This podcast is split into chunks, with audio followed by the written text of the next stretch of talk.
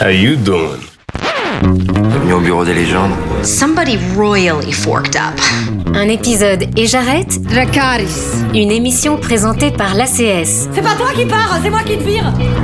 T'es viré l'association des critiques de séries en partenariat avec Beta Série, la radio. These violent delights have violent ends. Salut à toutes et à tous, bienvenue dans ce nouvel épisode d'un épisode et j'arrête, le podcast de l'ACS, l'association française des critiques de séries, en partenariat avec Beta Série. J'espère que vous avez préparé votre meilleur cri puisque cette semaine on va parler suspense, serial killer, final girls. Bref, on va discuter de la série Pretty Little Liars Original Sin et plus largement des slashers au format série. Je m'appelle Florian Caisse, je suis journaliste culture pour le magazine Tétu et cette semaine je suis en compagnie d'Ilan Ferry, journaliste chez Lire Magazine Littéraire. Salut Ilan. Salut Florian. Et Marion Olité, journaliste spécialiste de la pop culture notamment chez Elle et Mademoiselle. Salut Marion. Salut Flo.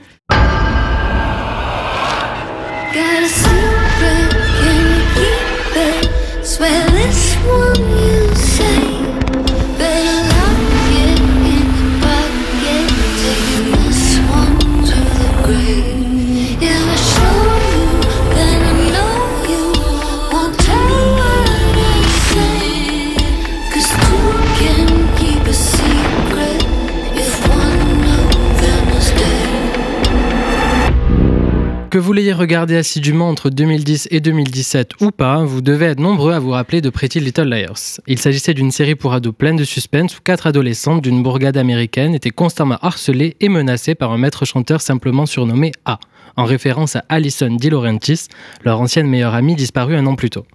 La série aura tout de même duré 7 longues saisons, certains diront trop longues, notamment moi, avec un tas de révélations et de twists, tous plus alambiqués les uns que les autres.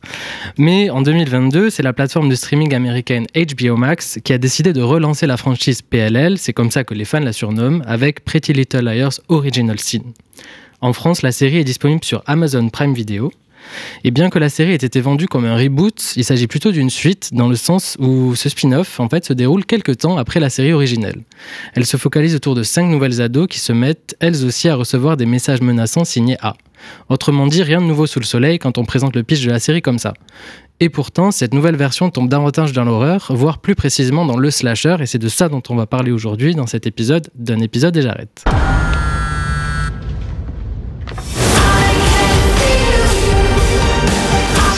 Are so dead. Whatever happens, we're all in this together. All for one and one for all. There's a word for what you did, Greg. Assault. You wish. I need to find out how these things are connected.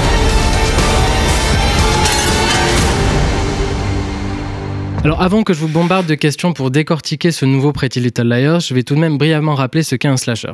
Il s'agit d'un sous-genre spécifique du cinéma d'horreur où un tueur, généralement masqué et équipé d'une arme blanche, se met à désinguer tout un groupe de personnes. Comme slasher mémorable du 7e art, on pense à Halloween, Vendredi 13, Les Griffes de la Nuit, Massacre à la tronçonneuse ou encore, bien sûr, l'évident Scream. Pour vous, Marion, Ilan, est-ce que ce Pretty Little Liars Original Sin, c'est une réussite? Euh, Est-ce qui fait honneur au genre du slasher? Euh, bah, euh, Ilan, tu veux répondre? Non, non, vas-y. Ok, d'accord. Ben, par rapport à la série originale, moi je trouve que c'est plutôt une réussite. Après, si tu compares cette série vraiment au genre du slasher, je la trouve toujours quand même un peu édulcorée.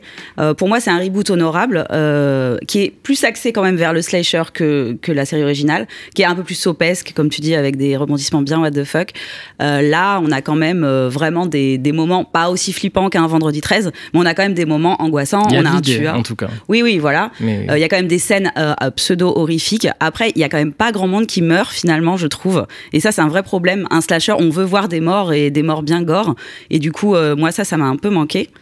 Euh, C'est vrai qu'en termes de gore, on a quoi On a deux, deux morts Bah peut-être ouais, euh, et encore qui arrivent un peu euh, hors de, hors de l'écran. En fait, c'est pas vraiment filmé, c'est plus on voit le résultat avec ouais, euh, la ça. mise en scène. Ah, La série reste, ouais, ouais, reste assez timide là-dessus, alors qu'on est sur HBO Max, donc elle est pas censée forcément, on n'est pas, tu vois, on n'est pas sur Freeform, ou, elle, elle aurait pu aller plus loin à ce niveau-là. Mm. Et puis par contre, j'ai retrouvé des trucs qui me saoulent un peu de, du, de la série originale, c'est que les ficelles sont très très grosses et l'écriture, on sent quand même un truc un peu paresseux et ça aurait pu être encore meilleur. Euh, par exemple, euh, le côté nous lancer sur des fausses pistes, ça. Tous les slashers le font, t'es obligé. Le, le slasher dure deux heures ou que ce soit une série, à un moment donné, tu lances des fausses pistes, des fausses pistes avant d'arriver au tueur. Ok, là, les fausses pistes, elles sont juste horribles. On sent que les scénaristes n'y croient même pas eux-mêmes à ces fausses pistes. Et du coup, ouais, moi, je, l'écriture un peu paresseuse. Par contre, pour finir sur, euh, sur mon avis général, en revanche, je trouve que les personnages principaux sont assez cool. Euh, notamment, mes, mes préférés sont les plus développés, c'est Imogen et euh, Tabi. Et Tabi permet une mise en abîme du slasher en réfléchissant vraiment à ces questions-là et à, au male gaze qu'il y a dans, dans le slasher. On voit ça vers le milieu, fin de, de la saison. Parce qu'elle est Euh, fan de cinéma que- et notamment d'horreur. oui, merci pour le contexte, c'est vrai. que je- Je Exactement. Que c'est une apprentie réalisatrice et qu'elle se lance en fait dans un espèce de, de, de remake féministe. euh, Enfin, elle essaye en tout cas de psychose. Et ça, je trouve ça assez cool. Euh, la série a, a des, des réflexions aussi sur euh, les violences euh, faites aux femmes, du coup, euh, tout, enfin, autour de, de ces, de ces sujets-là. Euh, de une ado euh, enceinte aussi. Donc euh, ça, c'est, j'ai trouvé que elle avait des bonnes thématiques euh, quand même. Par rapport à Pretty Mhm. Little euh, Liars, l'original, euh, où ça partait un peu dans Il y a tous un les sens. glow-up, quoi. Un petit glow-up. Ouais, je trouve. Ouais, Ok. ouais, voilà. Ilan, on est du même avis ou Oh, non, moi, je pense que vais être méchant. Pour, Ah. moi, pour moi, ça fait plus débat. hor- horreur au genre que honneur. Euh, non, alors, j'ai pas vu le, j'ai pas vu l'original, donc je peux pas, je peux pas comparer. Mais en tant que, en tant que série euh, slasher. Entre guillemets, j'ai trouvé le résultat très pauvre. C'est bardé de références en veux-tu en voilà jusqu'à la, jusqu'à la nausée. Ça commence par une mise à mort qui renvoie directement à ça, euh, de, le livre de Stephen King ou le, ou le film téléfilm qu'on qu'on a tous vu. Après, c'est dans les noms des personnages. Wes pour Wes Craven, euh, le prof de cinéma qui s'appelle Smithy en référence à Alan Smithy, qui est le prête-nom des réalisateurs quand ils n'étaient pas fiers de leur film. Enfin, c'est que des choses comme ça, euh, tout le temps, tout le temps, tout le temps, tout le temps. En mode vraiment, euh, est-ce que t'as la ref? C'est, ça ferait passer Stranger Things pour un modèle de subtilité. Donc, c'est vrai que de ce point de vue-là, ah ouais, non, non, mais là, là, moi, j'en ai eu, euh, j'en ai eu vraiment euh, dès le deuxième épisode, j'en pouvais plus, quoi. C'était, et puis au-delà du côté euh, ultra ultra référentiel, euh, à la- vraiment à la nausée, euh, la pop culture pour les nuls et euh, le slasher pour, par les nuls, euh, j'ai envie de te dire que en termes de, de narration, je trouvais ça vraiment pauvre. Tu parlais de ficelles tout à l'heure qui étaient ultra visibles. Ouais, là c'est euh, là c'est même plus euh, c'est même plus des ficelles, là c'est des gros rideaux que tu vois. C'est c'est assez c'est assez pauvre, c'est assez paresseux. Il y a il y a beaucoup de choses qui m'ont, qui m'ont moi, euh, m'ont horripilé parce que je pense que même dans le pire des slashers, t'oserais pas des, énormités pareilles. Le coup du, euh, voilà, on, va faire un test de paternité euh, grâce au don du sang, en appelant don du sang de tous les garçons du lycée. Oui, bon, d'accord. Écoute, je j'ai pas fait d'études euh, en biologie, mais a priori, je pense pas que ça se passe tout à fait comme ça. Mais bon, donc c'est plein de choses comme ça euh, mis bout à bout qui ont fait que j'ai trouvé que la série c'était plus un nanar que, véritablement un slasher euh, pertinent. Peut-être que ces grosses ficelles, on peut les expliquer par la personne qui est derrière euh, ce, ce reboot slash spin-off. C'est Roberto Aguirre Sacasa, qui à qui on doit notamment les séries Riverdale et les nouvelles aventures de Sabrina. Euh, Est-ce que, à la base, c'était pour vous un gage de qualité ou vraiment tout le contraire? C'était déjà un peu un, red flag que la série allait pas être euh, incroyable? Euh, moi, je, alors je vais peut-être vous surprendre, mais pour moi, c'est un gage de qualité. Euh, Roberto Aguirre Sacasa, c'est quand même un nom euh, incontournable de la production de teen drama actuelle. Pour moi, c'est un peu un héritier d'un Joss Whedon. Il combine un peu les genres. Il avait fait le, le teen drama et le polar avec Riverdale. Il a fait le teen drama et le fantastique avec Sabrina. Là, il fait le teen drama et le slasher. Alors, c'est peut-être moins réussi. Pour moi, sa production la plus réussie, ça reste Sabrina. Mais du coup, normalement, il est quand même plutôt doué pour créer un univers. Après, effectivement, ces séries-là, elles ont des défauts. Et c'est euh, souvent que euh, les personnages peuvent devenir attachants au fil des épisodes. Mais sur les intrigues plus générales, les arcs narratifs, euh, c'est pas toujours, c'est c'est souvent soit trop lisse, soit téléphoné, soit de ce côté-là, il, il pourrait avoir euh, des scénaristes pour l'aider, quoi. Mais après, sur la patte, l'esthétique, enfin, euh, je trouve que Original j'allais Sin a une jolie, euh, un joli visuel. Elle a quand même, euh, elle est assez singulière visuellement parlant. Non, mais de que Riverdale à Sabrina, en Oui, passant voilà, par là, je trouve qu'en termes de- d'esthétique, la qualité, elle est là. Mhm. C'est peut-être plus ouais, côté scénaristique. que- Mais même les euh, personnages sont plutôt, moi, le- les persos qu'il y a dans Sabrina, euh, que ce soit Sabrina ou les persos secondaires, euh, bon, c'est peut-être, c'est peut-être des- inégal parce qu'il y a souvent beaucoup, c'est beaucoup des séries chorales qui fait. Mm. Donc en fait, t'as souvent deux trois persos bien travaillés qui sont cool et souvent trois quatre qui sont un peu trop en retrait et sous-exploités. C'est peut-être ça qu'il arrive pas à bien faire en fait, c'est gérer les séries chorales et après ouais les gros arcs narratifs. On voit bien Riverdale, hein, quand c'est parti un peu. Oh, dans ça méritera un podcast à part en plusieurs Oui. épisodes, je pense, pour revenir sur ce trauma collectif. Mais euh, Ilan, toi, c'était euh, Roberto, on est fan ou? Euh, alors, tu, on serait encore à la deuxième ou troisième saison de Riverdale. Je t'aurais dit oui, pourquoi pas, mais je veux dire, Riverdale, je l'ai, subi jusqu'à cinquième ou sixième saison. Je pense que j'ai décroché à partir du moment où ils ont fait une grosse, grosse référence, bien pas finaude du tout, au silence des agneaux. Et au bout d'un moment, ça allait de mal en pis. Donc après, ça m'étonne pas de voir son nom derrière Pretty Little Liars, qui encore une fois enchaîne les références de manière ultra, ultra, ultra grossière, jusqu'à euh, vraiment te surlign- surligner au stabilo euh, tout ce qui veut dire, tout ce, qui, euh, tout ce à quoi il fait référence. Moi, c'est vrai que j'avais oublié que c'était lui qui était, qui était derrière euh, euh, Pretty Little Liars, euh, celui de, qu'on évoque aujourd'hui. Par exemple, je me rappelle du personnage dans Pretty Little Liars de, de Tabata, Tabitha. Tabi, ouais, ouais, Tabi. ouais. Qui balance toujours des références en mode euh, non mais euh, t'as vu moi j'ai fait ma taxi driver ou euh, dis donc tu vas pas me la faire la Halloween. Me dis la dernière fois que j'ai un personnage ouais. La dernière fois que j'ai un personnage m'a autant ripilé bah c'était Jughead quoi parce que j'en ai fait marre qui nous balance des références à chaque fois dans la vraie vie. Les gens ne parlent pas comme ça. Je suis désolé. Je quand je suis allé je me suis pas dit bah écoutez moi je vous ai fait une attaque du métro 1 2 3 parce que j'étais un peu en retard. Voilà.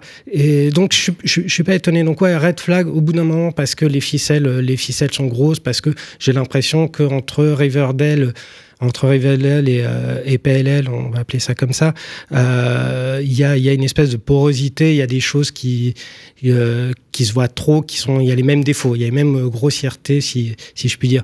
Donc, ouais, à ce moment-là, voilà. Moi, ce, ce, ce qui me déplaît chez, euh, chez ce showrunner, c'est son utilisation de la pop, pop culture. Mm. J'ai- Je vais pas dire que c'est le fossoyeur de la pop culture, même si j'ai beaucoup pensé en regardant Pretty Little Liars. Mais, euh, mais c'est vrai que son, son utilisation de, de la pop culture, des références, de tout ce que nous, on a intégré euh, dans notre cinématographie, dans notre culture générale, la manière, de la manière dont il le régurgite comme ça, m'a beaucoup mis en colère. Et donc, je, je dirais que là, c'est vraiment très gros red flag. Quoi. Après, euh, sur les références à la pop culture, euh, je pense que le mec a grandi avec Scream et euh, enfin Scream le fait sans doute mieux, mais mais il y a des tonnes de références et les personnages aussi parlent pas vraiment comme dans la vraie vie dans Ah Scream. oui, mais- Et je pense que ça fait partie de. Enfin, il a grandi avec ce style de film et peut-être qu'il le fait de manière un peu grossière, mais mais les tueurs du premier Scream, ils passent leur temps à citer des films d'horreur. Alors, je, je- je suis d'accord avec toi. Ouais. Sauf que Scream, Scream a un regard très distancié sur, sur le genre, très ironique, plus Ouais. que distancié sur le genre. Il y a une ironie dans Scream que moi, j'ai pas trouvé dans Pretty Little Liars. Pour Mm. moi, c'est une série qui se prend beaucoup au sérieux. Pretty Little Liars, ça veut reprendre les codes du slasher et du teen drama, mais de manière très premier degré et en mode, regarde, wink wink, je te, je te fais la référence, tu la vois, Mm. tu la vois. Donc, il n'y a pas cette distance que moi, je voyais dans, dans Scream. Ça veut se la jouer petit malin, mais c'est plus petit que malin. Pardon pour la facilité. C'est dur. Ouais. Et bon, la série a été renouvelée pour une saison 2 qui sortira courant 2023 euh, si tout va bien. Euh, Est-ce que c'est une bonne nouvelle? Donc bon, Ilan, peut-être à cette euh, question, je peux anticiper ta réponse.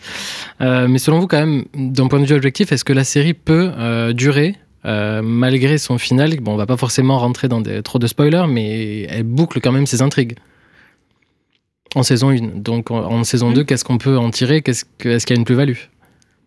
Hum, ben, je sais pas, euh, est-ce que ça a été bien bouclé l'intrigue des mères? Parce qu'on a, on a pas beaucoup parlé, mais en fait dans celui-là, ce qui est intéressant aussi, c'est que, euh, enfin en gros, les mères des héroïnes ont, ont subi, euh, enfin ont un traumatisme aussi à leur à leur époque. Il y a des allers-retours dans le temps et euh, et il y a quelque chose du, du de transmission de génération de traumatisme entre femmes que moi je trouvais intéressant. Euh, et est-ce qu'elles ont révélé tous leurs secrets? Je suis pas sûre. Bon, le, le Pretty Little Liars original a bien duré euh, sept saisons, alors que quand on voyait le, les prémices originales, on n'aurait peut-être pas. Enfin, 7, je dis 7, mais ça se trouve, c'est plus que Non, ça. c'est 7. Non, c'était 7. oui, c'est ça. mais combien de trop C'est Eh ça la question qu'il Ah, faut se mais poser. Oui, oui, oui. Non, mais il y en aura sûrement trop aussi si celui-là Ouais. euh, continue. Mais je pense qu'il y a toujours des, euh, des secrets. Enfin, il me semble qu'il y a quand même un petit cliffhanger à la fin euh, sur. Est-ce qu'on va le dévoiler? Bah non, On on veut pas spoiler. c'est vrai, on veut pas On va pas spoiler. Il y a quand même une petite porte ouverte donc sur la poursuivre poursuivre ça. Mais après, c'est vrai que si ça reste aussi euh, aussi édulcoré euh, que la première saison et qu'il y a très peu de morts et que c'est juste on se court après, enfin comme dans le pro- euh, on joue au jeu du chat et de la souris avec Perse, enfin sauf que le chat massacre jamais la souris. Euh, c'est un peu comme le PLL original. Les gens vont encore plus s'élasser parce qu'ils se sont quand même déjà tapé sept saisons de PLL. Donc je clair. pense pas qu'ils vont repartir pour euh, tu vois une écriture comme ça. Donc effectivement, euh, je je sais pas trop ce que ça va donner dans le futur. Ilan, on se remet du coup de cette annonce ou- Oh là, ouais, je- je- je vais avoir du mal. Euh, non, mais s'ils arrivent, si, euh, si cette, la seconde saison est mieux écrite que la première, je- pourquoi pas S'ils décident d'apprendre un peu de, leurs, erreurs, de se dire effectivement, on a été un peu léger sur, sur la première, c'était un peu une saison, on va dire, euh, laboratoire expérimental, on, va essayer de creuser certaines choses et, euh, euh, et d'y aller, pourquoi pas à fond, à fond les potards sur, sur d'autres aspects, qui est l'aspect slasher, qui est quand même pas très réussi, ça je pense qu'on on l'a- beaucoup dit. Pourquoi pas Pourquoi pas Faudrait qu'ils trouvent le, le petit nœud dramatique qui arrive à nous, à nous accrocher. Ça m'amène tout naturellement à une question que j'ai envie de vous poser. Et plus généralement, en gros, est-ce que le genre du slasher peut fonctionner euh, au format sériel? Parce que, quand même, un slasher, ce qui est, qui est un peu une des composantes principales, c'est euh, les, meurtres, les victimes euh, qui s'accumulent. Il est censé y en avoir quand même un certain nombre dans euh, les slashers plutôt réussis.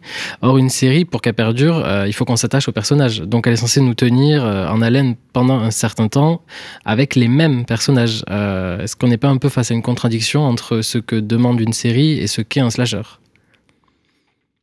Alors, le, propre aussi du, slasher, ce qui fait son intérêt aussi, c'est sa manière d'utiliser la temporalité. C'est-à-dire qu'un slasher, sur moins de deux heures, on a un body count assez, euh, assez élevé, normalement, pour tout mon slasher qui se, qui se respecte. On a un rythme soutenu. On a, en fait, le, slasher existe pour lui-même. C'est l'intrigue principale. Elle fonctionne en même temps que le tueur euh, sur une marche assez implacable. Moi, ce que j'ai l'impression sur, sur ces séries qui reprennent la structure du slasher, c'est qu'elles sont obligées de broder autour avec des intrigues secondaires qui sont pas forcément très intéressantes. Donc, on a quelque chose de l'ordre de l'artifice. Donc, c'est un paradoxe. C'est un paradoxe parce que, encore une fois, le slasher marche sur un temps donné, vraiment réduit entre, entre guillemets, alors que la série, par définition, c'est c'est une narration plus étalée sur le temps. Donc, euh, je suis assez circonspect sur cette question. Après, euh, les slashers les plus iconiques au cinéma, c'est des séries de films. Donc moi, je pense que si euh, on invente euh, un slasher en série qui repose sur des personnages très forts, un tueur véritablement iconique, parce que là, enfin, pour l'instant, dans, dans le milieu des séries, on en reparlera tout à l'heure, mais c'est seulement des, des, franchises ciné adaptées en série ou des slashers où clairement le tueur de, de PLL, je l'ai oublié après avoir regardé l'épisode. Je veux dire, j'en ai, je me relève pas la nuit, quoi. Donc, imaginez un tueur qui vraiment fait flipper et devient aussi iconique qu'un que- qu'un film, et une Final Girl aussi, la figure de la Final Girl qui se fait poursuivre euh, sur euh, je ne sais pas combien de voilà Jamie Lee Curtis dans Halloween, euh, Sydney euh, euh, mince, j'ai plus le nom. Prescott Oui, mais j'allais dire le nom de l'actrice. Ouais, voilà. Neve Campbell dans Scream, elle est encore vivante, elle est- alors qu'on est rendu bientôt bah, au sixième Scream. Donc certes, c'est sur deux heures et c'est pas sur une saison, mais je, moi je pense pas que c'est complètement impossible. Je pense qu'il faut par contre savoir mélanger plusieurs genres. On va pas pouvoir se reposer que sur le genre du slasher si on fait trois saisons avec le même tueur, la même final girl et une grande bande de copains où il faut savoir sacrifier des personnages, mais il faut aussi en garder. Euh, mais je pense que c'est une structure qui est effectivement contraignante, je pense, en série. Je pense pas que c'est impossible. Je pense que les, scénaristes sont paresseux et que du coup, ils se reposent sur des artifices et des, tropes euh, qu'on a déjà vus un milliard de fois au lieu d'essayer de réinventer la roue comme a pu le faire euh, Scream à la fin des années 90.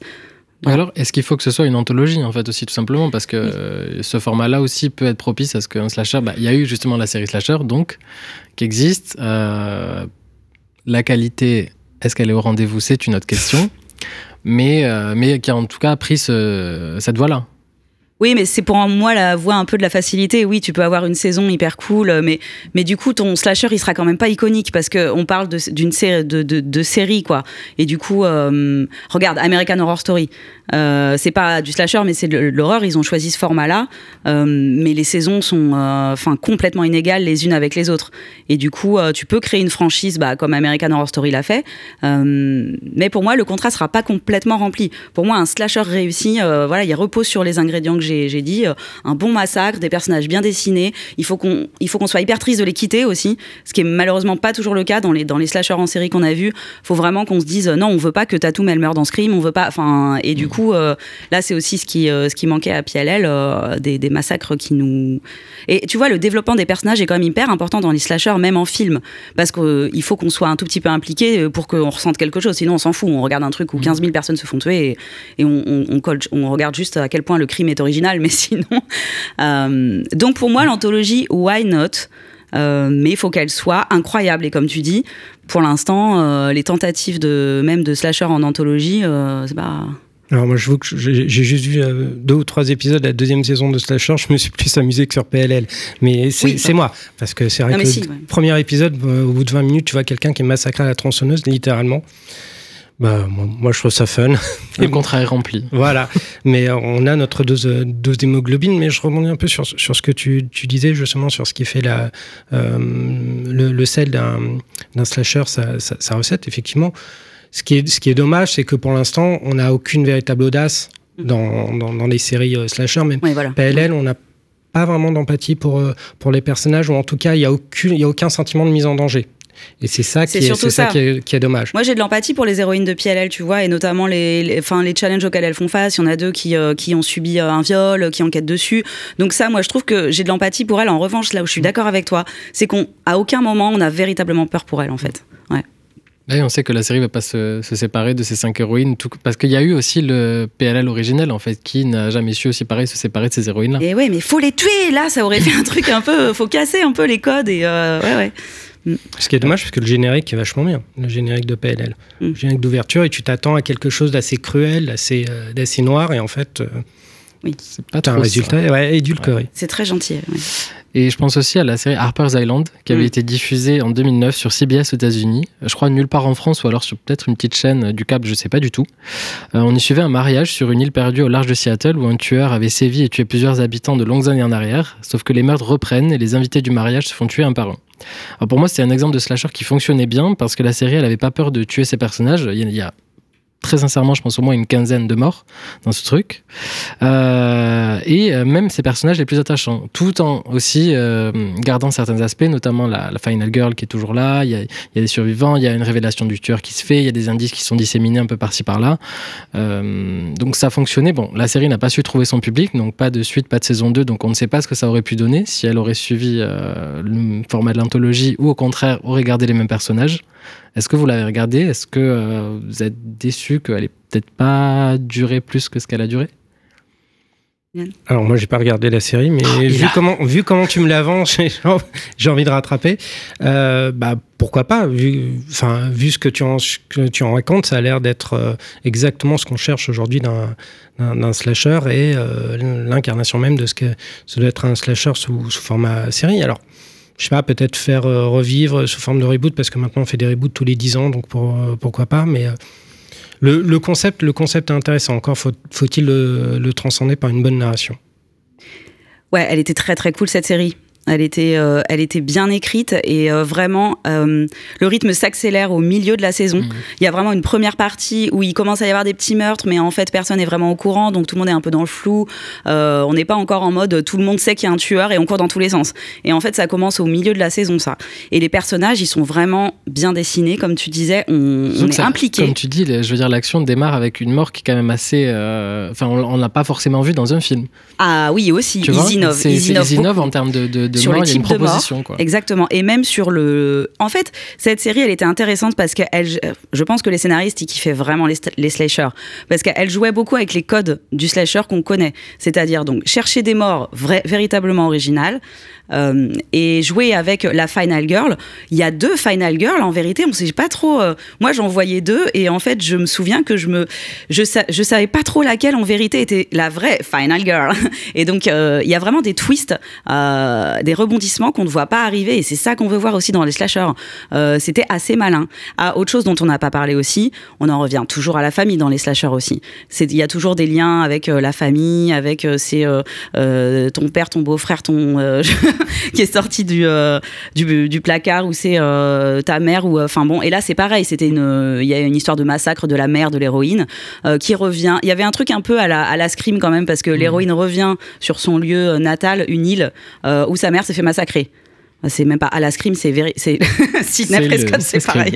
mais alors ça prend quelques, quelques éléments comme ça Harper Island, mais vraiment pour innover. Et, et sur le tueur, alors il n'y a pas de masque. Moi, c'est juste ça par contre qui me, euh, y a pas. Moi, j'adore dans les slashers avoir un tueur un peu iconique euh, qui me fait vraiment peur. Euh, euh, je sais pas. euh, Enfin. Tu veux ton dans costume Halloween, d'Halloween. Je veux mon Ghostface. Je veux mon voilà. Et, et dans Harper Island, n'allez pas là-dedans. Mais justement, c'est encore un choix un peu audacieux quand même quoi. Le, le tueur dans Har- Harper Island, il a a pas vraiment de costume. euh, Enfin, et mais ça fonctionne. Et il nous est révélé assez tôt aussi. Il est pas révélé tout à la fin. Donc ils avaient vraiment choisi de, de jouer avec les codes et c'est très dommage que euh, effectivement qu'elle ait pas continué cette Un série. peu en avance, Pour moi, c'est un peu une euh, exception de vraiment une véritable exception. Et c'est un peu un ovni quand même, je crois, Ouais. surtout pour la télé publique, enfin de network. En plus, c'était une série de network. Ouais, ouais. Mais euh, Petite pépite à voilà à Voilà. redécouvrir. Rajoutez-le dans votre watchlist. euh. Ouais. Ces dernières années, il y a quand même eu plusieurs slashers euh, du cinéma assez iconiques qui ont eu droit à leurs adaptations en série. Donc, euh, on- il y a eu Scream, qui a quand même duré trois saisons, enfin deux saisons qui sont suivies et une troisième un peu à part, un peu particulière, on va dire, pour pas apporter de jugement. Euh, puis, souviens-toi l'été dernier, qui a été annulé après une seule saison, et enfin Chucky, qui est toujours à l'antenne et qui, est, qui vient d'être renouvelé pour une saison 3. Alors, est-ce que vous les avez regardées et est-ce que est-ce qu'elles montrent selon vous que le genre du slasher peut être compatible en fait avec le format sériel ou pas du tout? Alors, moi, j'ai vu euh, Scream et j'ai vu euh, Chucky. Alors, ça, rejoint un peu ce que, ce que tu disais euh, tout à l'heure sur justement ce, qui fait un, ce qui fait un bon, un bon slasher, c'est que on a le, côté très identifié des, des, tueurs qui sont gravés aussi un peu dans notre inconscient. Euh, culturel entre, entre, entre guillemets. Là, on a, on a effectivement des, des franchises qui sont euh, que le, que le public connaît bien et que, que qu'elle justement est déjà acquis d'une certaine, d'une certaine manière. Moi, ce que j'avais trouvé intéressant dans, dans Scream, mais tout est relatif, c'est que déjà, ils avaient pas repris le, le masque de Ghostface. Je trouvais, bon, c'était une mini audace, c'est pas non plus. Il y avait un euh, souci de droit, je pense. Ils ont même pas vraiment eu le choix. hein. Ah oui, Parce que je crois là, tu brises un mythe. Et ouais, non, c'était même pas de l'audace, c'était plus du, du dépit, Ah, je bah pense. voilà. Mais il y avait quelques mises à mort qui étaient, euh, qui étaient intéressantes. Il y avait cette notion de cruauté qui, euh, dont on parlait tout à l'heure, qui effectivement fait, fait défaut à certaines, à certaines séries. Et ce jeu qu'on pouvait avoir avec, avec le spectateur sur l'identité du, du, du tueur. Donc le, le slasher, c'est un genre ludique par, par définition et c'est quelque chose qu'il faut retrouver justement dans, dans, dans l'écriture de, de séries. Je trouvais que Scream le faisait plutôt bien. Enfin, encore une fois, tout est relatif. Pour moi, pour moi, c'était un plaisir, un plaisir coupable. Scream, c'était pas une grande série. Je me suis davantage amusé que sur Pretty Little Liars. Et, euh, Chucky, c'est différent parce que Chucky, c'est une franchise euh, un peu à part, qui, est- vraiment partie du côté vraiment du, slasher euh, fantastique, bête et méchant, la poupée, la poupée possédée. Ça prenait la figure de la poupée possédée petit à petit ça c'est devenu autre chose, c'est devenu un- un- une saga hybride, vraiment une franchise hybride et qui dans la série même pose des questions sur l'identité, sur euh, sur le genre, sur des tas de choses comme ça et j'ai trouvé ça ultra intéressant, ultra malin et, euh, et oui et drôle aussi, vraiment vraiment drôle. Donc euh, je sais pas si je le mettrais, je sais, sais pas si je dirais que c'est un slasher, Chucky, je sais pas, euh, si a priori si, mais euh, mais pour moi c'est encore quelque chose, c'est encore quelque chose à part, mais c'est c'est réussi. Et c'est un exemple de bonne réappropriation d'une franchise cinématographique euh, à la télé. C'est le seul exemple, je dirais, de, de slasher euh, ciné en série qui fonctionne. Et je pense savoir pourquoi. C'est qu'en fait, euh, Don Mancini, le, euh, le créateur du premier Chucky, réalisateur, scénariste, etc., il est impliqué à donf dans la série Chucky. Et pour moi, le- les échecs de Scream et de Souviens-toi l'été dernier, c'est aussi. Enfin, Scream, clairement, il manque l'écriture de Kevin Williamson dans la série. Moi, je trouve que ouais, il y avait quelques idées sur les meurtres, mais il y avait des personnages insupportables. Par exemple, la nouvelle Sydney Prescott euh, qui prend beaucoup de temps d'antenne. Euh, Ah oui, Emma, Emma, ouais. elle était. Elle était vraiment. C'est pas une bonne quoi, final girl. pas- Ouais, on n'a ouais. pas envie qu'elle qu'elle vive Bah, en fait. bah, moi, on a envie qu'elle euh, meure. J'étais plus captivé par euh, Brooke, enfin la Et mais ça dedans, aurait été qui, en sympa fait, de la tuer et que Brooke partait- devienne la final girl. Parce qu'elle partait un peu de la peste, un petit peu Brooke, etc., qui avait une très très bonne évolution au fil des deux saisons. Et, euh, et, et en plus, elle avait, comment dire, j'ai l'impression, plus de. Elle échappait un peu à la mort, il y avait des courses-poursuites. Elle a eu plus de choses, on va dire, qui se rapprochaient du slasher plutôt que Emma qui, subissait quand même, qui n'avait pas les attributs, on va dire, combatifs Mm. Euh, de la Final Girl. Enfin, ce qu'on attend un minimum, quoi, qu'elle tienne tête un peu au tueur et qu'il y ait Oui. quelque chose de. Oui, oui, et ça se trouve, les scénaristes ne se sont pas rendus compte qu'en fait, Brooke était leur final girl, euh, je pense, en écrivant. Et après, c'était de mal en pis aussi. Donc, il y avait quelques personnages pas mal dans la série Scream, mais globalement, l'écriture était ultra paresseuse, alors que celle de, de la série de Chucky, ouais, c'est euh, c'est malin, c'est cruel. Comme tu disais, il y a une dose de cruauté, il faut aussi l'assumer dans les slashers. Et la poupée de Chucky, elle est ultra manipulatrice. Donc, il faut savoir aussi que ce que j'ai trouvé intéressant dans Chucky, c'est que le héros euh, est un adolescent euh, gay harcelé au lycée. Euh, donc, je veux pas trop spoiler, mais en tout cas, la poupée tente de le manipuler pour qu'il se venge, en fait. Et apporter aussi un peu de des personnages divers. Euh, donc là, on en voit de plus en plus dans les séries des personnages LGBT qui ont des problématiques un tout petit peu différentes des personnages hétéros. Et ben, ça apporte aussi une, richesse d'écriture qu'on n'avait pas trop vue jusqu'ici. Ça permet de renouveler un peu le genre aussi. Euh, et du coup, c'est, je trouve que c'est une des raisons pour lesquelles Chucky marche. Ça, plus une écriture, plus le fait que dans Chucky, bah, ils n'hésitent pas à tuer en fait euh, aussi son petit groupe de potes. Et on sait pas vraiment qui va. Moi, à la fin de la première saison de Chucky, je me disais, ok, tout le monde peut crever en fait dans cette série vraiment. Et donc là, ça fonctionne. Enfin, je trouve. Et est-ce qu'il y a un slasher ou une franchise qui existe déjà, euh, selon vous, que vous aimeriez voir adapté à la télévision? Ce serait quoi votre euh, slasher sériel de rêve là? Ok, je commence par moi. Vas-y. Non, moi je pense que ce serait euh, slasher un peu oublié, mais c'était Urban Legend. euh, mais non. 90. J'ai- J'avais choisi le même, Florian. Ah c'est bah, pas possible. Alors qu'on s'est pas du tout concerné, Mais- concerté, mais Marion. non, absolument pas. hein? Euh, ouais, ben voilà, bah, du coup je te le pique. hein. non, mais vas-y, vas-y, très bien. Je vais essayer de réfléchir vite fait non, un mais Urban. Legend c'était bien. Bon, pour ceux qui l'ont Ouais, pas vu, c'est ouais, un film marrant. des années euh, 90, je crois, c'est ça? Le premier Oui, oui, fin C'est ça, 90, fin ouais, en même 90. temps que Scream et Souviens-toi l'été dernier. Où, euh, en gros, sur un campus, un tueur se met à sévir en euh, adaptant des euh, légendes urbaines, voilà, qu'on a tous lues sur des forums ou par des chaînes de mails qu'on a reçues sur MSN, peut-être, je suis concerné. Et, et ça fonctionnait bien parce qu'il y, y avait justement, comment dire, ça jouait avec ce, ce, ce lore un petit peu qui est déjà existant et, et c'était fun parce qu'on se demandait, putain, mais quelle légende en fait il va adapter ensuite? Et, euh, et puis après, il y avait pareil, en fait, ça, ça faisait un peu écho avec Scream quand même. On identifiait aussi la Final Girl, il y avait son groupe de potes, certains un, euh, qui est plus taquin que d'autres, hein, le beau gosse qui est là. euh, il y avait un peu tous ces archétypes qui étaient repris, ça fonctionnait. Et je me dis que peut-être, avec Internet, qui a aussi développé beaucoup de nouvelles légendes urbaines, euh, avec tous les creepypasta et tout qu'il peut y avoir sur Internet, que Chanel Zero, d'ailleurs l'anthologie, avait utilisé. Euh, Il y a peut-être une idée aussi intéressante en fait de reprendre ça, mais avec l'ère un petit peu des réseaux sociaux. Euh, Il y a quelque chose, je pense qu'il y a un petit, un petit mix à faire qui pourrait fonctionner. Eh ben, je suis d'accord avec toi, Flo. C'est Ah pour ça que j'avais surprise. choisi Urban Legend. Ça fait plaisir.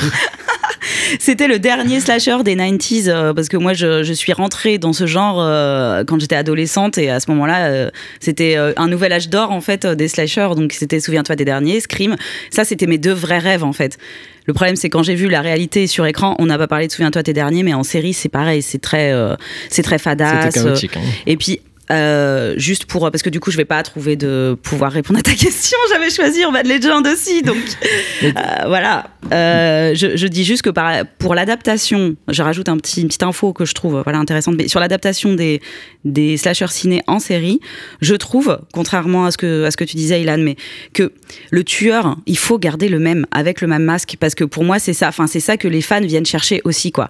Et du coup, souviens-toi l'été dernier, ce qui fonctionne pas non plus, c'est que bon, bah, c'est une nouvelle histoire où ils nous rajoutent des jumelles en plus. Arrêtez avec les intrigues sur les jumelles, ça ne fonctionne jamais. Mais voilà. Ça, c'est. euh, Marion est énervé. non, mais c'est vrai, les jumelles, franchement, il y en a aussi dans. euh, Il y en a dans quoi? Bah, dans Pretty Little Bah voilà, il y en a aussi et, dans euh, Pretty Little- Et ça, ça m'énerve, les intrigues avec les jumelles, c'est un truc sopesque et ça, je trouve ça fonctionne pas dans les slashers. nous notons que Marion Olité veut invisibiliser les jumeaux et les jumelles à la télévision. I'm voilà. problématique.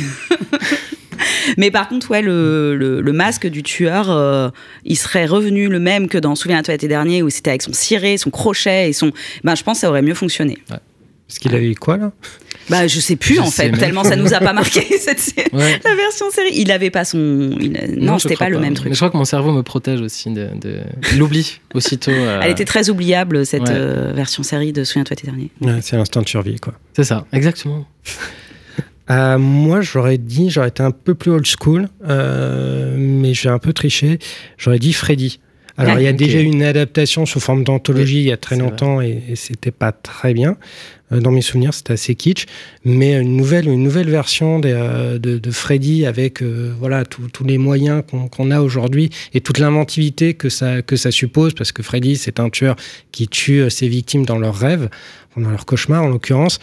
Euh, je pense que ça pourrait être super fun. En, en série, ça pourrait être très très drôle, très inventif. euh, ça pourrait réitérer euh, euh, le succès de Chucky. Puis il y a matière, je trouve, à Mm. renouveler justement en fait avec l'univers des rêves et tout, etc. Il y a tout un, je pense, une mythologie qui peut être créée et prolongée que les films ont peut-être pas encore euh, pu faire. Enfin bon, je sais pas. Je pense qu'il y va peut-être y avoir un revival, j'ai entendu, enfin une sorte de, de reboot qui se prépare, mais il y a déjà eu un en 2010 Ouais, qui était très mauvais. qui n'était pas, pas Mm. incroyable. Ouais. Donc peut-être euh, sur le terrain des séries. hein.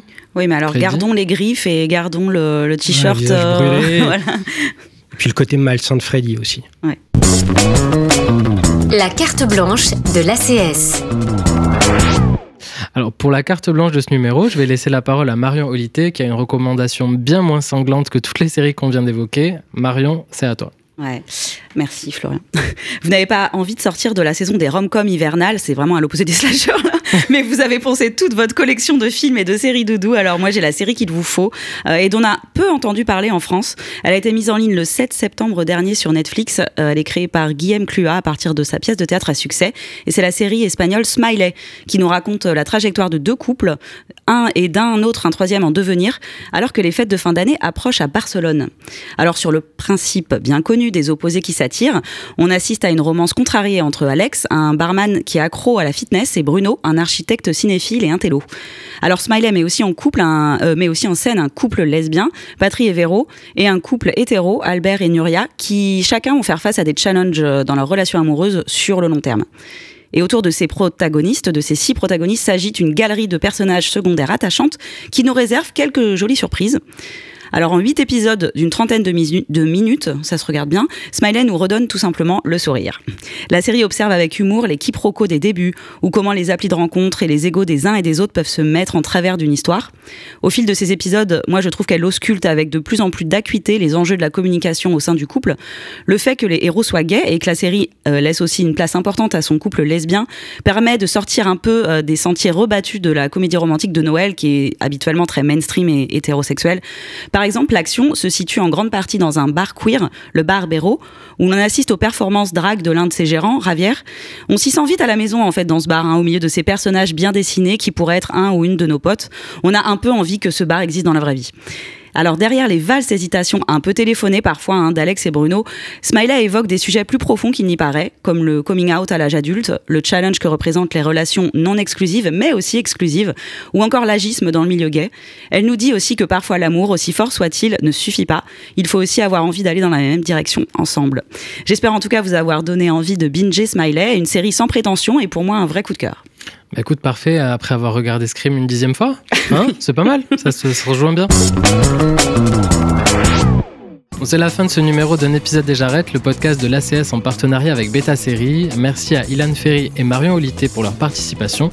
On se retrouve dans deux semaines pour un nouveau numéro. D'ici là, n'hésitez pas à nous mettre 5 étoiles ou un gentil commentaire sur les plateformes d'écoute. Ça fait bien plus plaisir qu'un texto menaçant signé A. À très vite. Un épisode et j'arrête, une émission à réécouter et à télécharger sur Beta Série, la radio et sur tous les agrégateurs de podcasts.